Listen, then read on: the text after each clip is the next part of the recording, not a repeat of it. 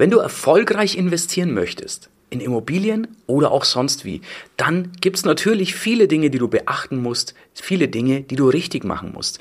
Aber es gibt auch ein paar Kardinalsfehler, vor denen du dich unbedingt schützen musst. Was das ist, was die drei schlimmsten Fehler sind, die du machen kannst, das schauen wir uns heute mal gemeinsam genau in dieser Episode an. Der Cashflow Podcast Dein Weg zu finanzieller und persönlicher Freiheit. Gleich einleitend, gibt es mehr als drei Fehler? Ja, natürlich gibt es mehr als drei Fehler, die man machen kann. Und wir werden auch in den nächsten Folgen immer wieder mal das ein oder andere gemeinsam kennenlernen, wenn wir uns auf den Weg in deinen, ja, in deine finanzielle Freiheit in deine traumhafte Zukunft machen. Lass mich heute die drei wichtigsten Fehler schon mal vorgreifen. Nämlich Fehler Nummer eins, du achtest nicht auf die Lage. Und alleine beim Begriff Lage wird sehr viel falsch gemacht und schon sehr viel falsch gedacht. Denn die Lage ist jetzt zum Beispiel in München nicht der Stachus, die absolut zentrale, super teure Lage oder eben woanders der Seeblick. Das muss oft gar nicht sein. Die richtige Lage kann oft was ganz anderes sein. Es muss nicht wirklich teuer sein. Wichtig ist, dass du dir vorher Gedanken machst, wer ist deine Zielgruppe und welche Lage brauchst du eben für genau diese Zielgruppe. So ist für Familien zum Beispiel wichtig, dass Schulen, dass Kindergärten, dass örtliche Nahversorger und auch Ärzte in der Nähe sind. Denn klar, versetz dich in die Lage einer Familie, da möchte man eben all das möglichst in Laufweite haben. Weiterhin ist natürlich für Familien die Nachbarschaft auch wichtig. Klar, ich möchte meine Kinder gerne draußen spielen lassen können, ohne dass ich mir Sorgen machen muss. Auch Grünflächen in der Nähe, der Park um die Ecke ist sehr begehrt für Familien. Nach Möglichkeit dann noch nicht gerade ein Industriegebiet, wo die Laster auf und ab fahren oder wo nachts ziemlicher Lärm ist, denn man will ja auch schlafen können. Ein bisschen anders schaut's aus, wenn du eine Wohngemeinschaft, eine WG vielleicht für Studenten oder auch für, für junge Leute machst denen sind jetzt Kindergärten und Schulen nicht in erster Linie wichtig. Auch die Ärzte um die Ecke. Na, da legen die noch nicht so viel Wert drauf, denn meistens sind die ja recht fit. Es macht denen auch relativ wenig aus, den vierten Stock zu Fuß zu besteigen, also wenn es keinen Aufzug gibt. Das ist da nicht die Herausforderung. Wichtig für WGs zum Beispiel ist eher der Fahrradraum wo kann ich mein Fahrrad abstellen? Wie schnell bin ich bei der nächsten U-Bahn, S-Bahn-Station oder Busstation? Wie nahe ist vielleicht die Universität? Oder wie weit habe ich's zum nächsten Nahversorger, Aldi, Lidl, Norma, was auch immer? Ähm, ist das direkt um die Ecke? Kann ich mir da noch schnell was holen, vielleicht für die Party fürs Wochenende? Oder muss ich da erst in den Bus, muss fünf Stationen fahren? Dann nehme ich vielleicht doch lieber die andere WG, die da etwas günstiger liegt. Dafür sind WG-Bewohner oft etwas, ja, ich sag mal, stresstoleranter. Da macht's nicht so, wenn mal ein bisschen lauter ist, das ist völlig okay. Ich mache bei WGs nur als, als kleiner Side-Effekt noch, wir machen immer ganz gern auch äh, eine Waschmaschine und eine Spülmaschine mit rein. Der Gedanke ist einfach, wer schon mal in der WG gelebt hat, der weiß, dass Spüldienst niemandes Freund ist. Das ist dann was, wo wir einfach den kleinen Vorteil gegenüber anderen WGs haben. Ingenieurswohnungen das, was wir Ingenieurswohnungen nennen. Also wenn du zum Beispiel, ähm, ja, bei uns wäre es jetzt Siemens, BMW, MAN, wenn die Ingenieure oder natürlich andere Mitarbeiter für, ein begrenzt, für eine begrenzte Zeit für ein Projekt in die Stadt holen und denen sogar die Wohnung bezahlen, weil es günstiger ist als ein Hotel, die legen Wert auf komplette Möblierung, am besten ja inklusive allem, wir nennen es dann Löffel fertig, also dass wirklich Löffel und alles mit da ist. Und eben auch, die wollen ihre Ruhe, denn das ist oft gehobenes Klientel. Die Liste geht weiter über Arbeiterwohnungen und so fort. Du weißt auf jeden Fall jetzt, worauf ich da hinaus möchte. Bei Arbeiterwohnungen vielleicht ganz kurz. Da ist es jetzt nicht so wichtig, dass die Gegend besonders toll ist. Arbeiter, die am Bau arbeiten, vielleicht rumänische, polnische Arbeiter, die sich öfter, äh, die öfter mal von, von Baugeschäften hier für, eine, für ein Projekt oder für eine bestimmte Zeit reinbestellt werden, die sind da relativ tolerant, was, was die Gegend angeht. Denen ist auch nicht so wichtig, dass Aldi Lidl Norma direkt um die Ecke ist, denn die kommen sowieso mit dem Baufahrzeug. Denen ist es wichtiger, dass die einen Parkplatz haben und ja, dass vielleicht die Nachbarn etwas mh, hm, Stresstoleranz, sage ich mal. Also vielleicht, äh, wenn die abends ihr Bierchen trinken, und sich noch unterhalten oder mit den, mit den Stiefeln durch die Wohnung laufen, dass nicht der Nachbar drunter oder drüber sich gleich drüber beschwert.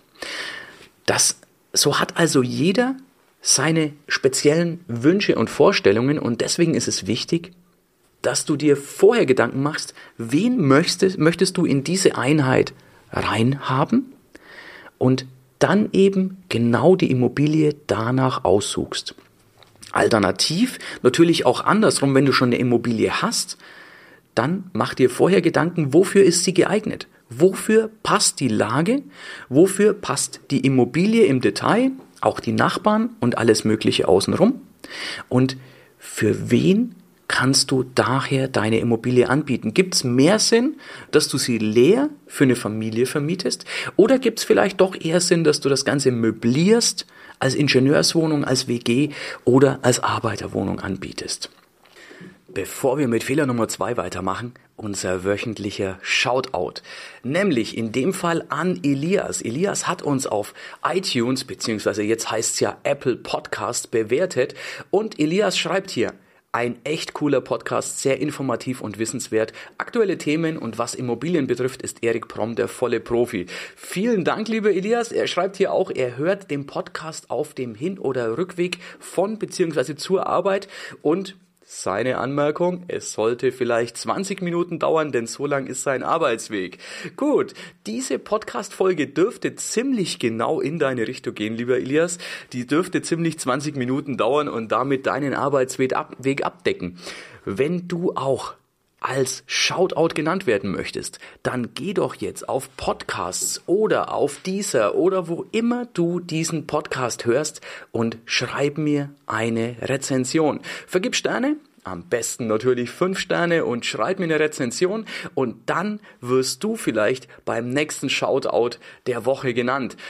Jetzt geht's aber sofort auch weiter mit Fehler Nummer zwei. Fehler Nummer eins also, achte Du achtest nicht auf die passende Lage beziehungsweise auf das passende Klientel zu deiner Lage. Fehler Nummer zwei, und das sehe ich sehr, sehr oft. Du gehst auf Seite 1 von Immowelt, ImmoScout und findest dort nicht das, was du suchst. Was meine ich damit? Nun, der 6%er in guter Lage ist nun mal nicht oft nicht zumindest auf Seite 1 bei den großen Immobilienanbietern. Denn das ist was, wo Makler dir sogar oft sagen würden, wie 6% Rendite in guter Lage, nee, das gibt es nicht. Und genau da sage ich dir, doch, das gibt es. Der Fehler wäre hier nur, zu früh aufzugeben. Bei mir ist es im Schnitt so, dass ich mir, wenn ich mir 100 Immobilien auf ImmoScout und Co. anschaue, das geht ja heutzutage relativ schnell. Also du brauchst ja nicht Stunden, um dir eine Immobilie anzuschauen, sondern du checkst die durch, du hast deine Quadratmeterpreise relativ schnell im Kopf und von den 100 fallen 80 komplett raus, weil sie mir zu teuer sind, weil die Lage nicht passt, weil der Zustand nicht passt, weil es ein Erbbaurecht ist, das mir zu kurz läuft oder was auch immer. Aber 20 bleiben übrig. Das heißt nicht, dass ich bei den 20 ein Angebot mache. Nee, bei diesen 20 hole ich mir nähere Informationen, fordere das Exposé an und dann stellen sich üblicherweise fünf Stück raus, also so im Schnitt natürlich, die Zahl kannst du nicht festnageln, sondern dann von diesen 20 stellen sich fünf raus, wo ich mir denke, die könnten tatsächlich ins Portfolio passen. Und Die schaue ich mir dann auch an und gebe ein Angebot ab. Das führt oft dazu, dass ich vielleicht eine bekomme, vielleicht aber auch nicht, weil mein Angebot zu niedrig war oder weil das was ist, wo jemand anders schneller war als ich, wo jemand anders vielleicht mehr bietet als ich und das ist okay. Dann geht's einfach weiter. Also es ist nicht so, dass wenn ich mir 100 anschaue, dass dann wirklich immer ein hundertprozentiger Treffer dabei ist. Das heißt, gib nicht auf. Wenn das praktisch, ja, was du suchst, nicht auf Seite 1 bei Immowelt, Immoscout, Immonet und Co. ist, lass dich nicht unterkriegen. Das heißt nicht, dass es das nicht gibt. Wenn du einen Makler genau sagst, was du möchtest, und sie oder er sagt, das gibt es nicht, dann heißt das nicht, dass sie oder er damit recht hat. Mir wurde auch schon oft gesagt, das, was du kaufen möchtest, gibt's einfach nicht. Das gab's vielleicht vor zehn Jahren mal. Aber Fakt ist, dass ich auch heute immer noch regelmäßig zukaufe und dass ich sehr wohl meine Objekte finde. Nur eben oft mit dieser Quote 100 zu 1. 100 anschauen und unterm Strich eine kaufen. Und das ist das, was auch der Fehler wäre, zu früh aufzugeben, dich da entmutigen zu lassen. Und Fehler Nummer drei ist, du verlässt dich auf staatliche oder sonstige Förderungen oder kaufst sogenannten, sogenannte Schaufensterprojekte. Was meine ich damit nun? Naja, wir kennen das alle, diese sogenannten Abschreibungsobjekte. Das sind oft die Denkmalschutzobjekte, wo du eigentlich einen Verlust machst, aber da du den steuerlich abschreiben kannst und eine hohe Steuerklasse hast, dreht sich das und du schreibst eine schwarze Null oder sogar ein ganz klein bisschen Plus. Aber das Ganze soll nur darüber hinwegtäuschen, dass das Projekt eigentlich eine Minusgeschichte ist. Steuerliche Aspekte, ja, sind sehr, sehr wichtig und ich bin ein großer Freund der Steueroptimierung. Aber das darf tatsächlich nur die kleine Sahnehaube sein oder die Kirsche auf der Sahne sozusagen, das i-Tüpfelchen. Grundsätzlich muss sich ein Projekt für mich von Grund auf rentieren. Und wenn ich dann steuerlich noch was machen kann, dann ist das schön, da freue ich mich. Genau das mache ich total gerne. Aber das darf nicht der ausschlaggebende Grund sein. Und oft bei diesen schönen Prospektimmobilien ist genau das der Fall. Entweder du zahlst von Haus auf drauf und die sagen, ist ja oft, man liest ja oft, für diese schöne Immobilie zahlst du nur 50 oder 100 Euro pro Monat. Das bedeutet, dass du Mieteinnahmen hast und du legst noch was drauf. Das klingt immer so schön und die sind auch total toll, aber letzten Endes ist es so, dass wir Immobilieninvestoren nach Problemen suchen, Probleme, die wir lösen können und dafür werden wir sehr, sehr gut bezahlt. Das heißt, ich bin auf der Suche nach Immobilien, die vielleicht kleine Probleme haben, wo ich mal durchstreichen muss, wo ich vielleicht eine alte Küche rausschmeiße, eine neue reinmache, wo ich eine Duschkabine ersetze. Gar nicht so große Geschichten und für mich müssen die Mieteinnahmen meine Kosten übersteigen. Das heißt, ich möchte nicht nur, dass der Miet, also dass ich nichts zuzahlen muss, mir reicht es auch nicht, dass der Mieter die ganze Sache abzahlt, sondern ich möchte von der Miete jeden Monat noch ein bisschen was übrig haben.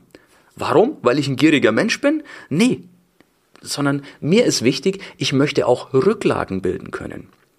Und ich möchte natürlich auch, ja, ich möchte daran auch was verdienen, denn das ist ja der Job des Investors. Davon lebst du ja. Das ist das passive Einkommen. Und das möchte ich nicht erst in 25 Jahren haben, sondern ich möchte auch heute vernünftig davon leben können. Dafür im Gegenzug kriegen die Mieter guten, sauberen, hochwertigen Wohnraum. Es wird sich gekümmert und dann ist jedem geholfen. Es ist eine Win-Win-Situation, eine faire Geschichte für beide Seiten. Und so denke ich, ist das auch immer ganz, ganz wichtig. Also lass uns die drei Fehler nochmal kurz durchgehen. Du achtest nicht auf die richtige Lage. Beziehungsweise im Umkehrschluss, du achtest nicht auf das richtige Klientel zu deiner Lage, wenn du schon eine Immobilie hast. Fehler Nummer zwei, Du gibst zu schnell auf, beziehungsweise, ja, findest das nicht, was du suchst, auf Seite 1 und denkst, das gibt es nicht und lässt dich entmutigen.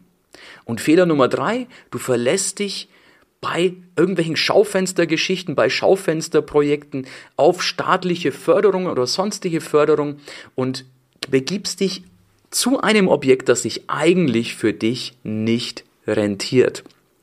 Denn wie gesagt, die staatlichen Geschichten sind wunderschön als Sahnehaube, als Kirsche obendrauf. Denn das ist natürlich was, was ich auch mitnehme, aber das muss zusätzlich unabhängig von der Immobilie einfach obendrauf kommen. Ich hoffe, dass dir diese Folge, diese drei Kardinalsfehler schon ein bisschen weiterhelfen, dass du zumindest auf die schon mal achtest und die ab heute im Kopf hast und nicht machst. Ich freue mich, wie immer, wenn du meinen Kanal abonnierst und wenn du mir in die Kommentare schreibst, was du gut findest oder auch was du beim nächsten Mal gerne hören möchtest, was dir ein wichtiges Thema wäre. Denn ich freue mich immer auf den Austausch mit dir und dann gehen wir gerne demnächst auf dein Thema ein. Ich freue mich, dich im nächsten Podcast wiederzutreffen. Bis dann, dein Erik. Ja, das war's für heute. Es war schön, dass du mit dabei warst, dass wir gemeinsam Zeit verbracht haben. Unter cashflowpodcast.de findest du die Shownotes und dort hast du weitere wertvolle Informationen zu dieser Folge. Du hast Links und zum Teil auch Downloads. Wie gesagt, das Ganze unter cashflowpodcast.de. Wenn du auch zukünftig keine Folge verpassen möchtest, abonniere diesen Podcast. Dann wirst du automatisch benachrichtigt, wenn eine weitere Folge on air geht. Und ich freue mich, wenn wir beim nächsten Mal wieder Zeit zusammen verbringen dürfen und gemeinsam an deinem Cashflow, an deinen Strategien arbeiten können. Bis dahin wünsche ich dir eine tolle Zeit, freue mich, dich beim nächsten Mal wieder zu sehen oder zu hören. Bis dann, dein Erik.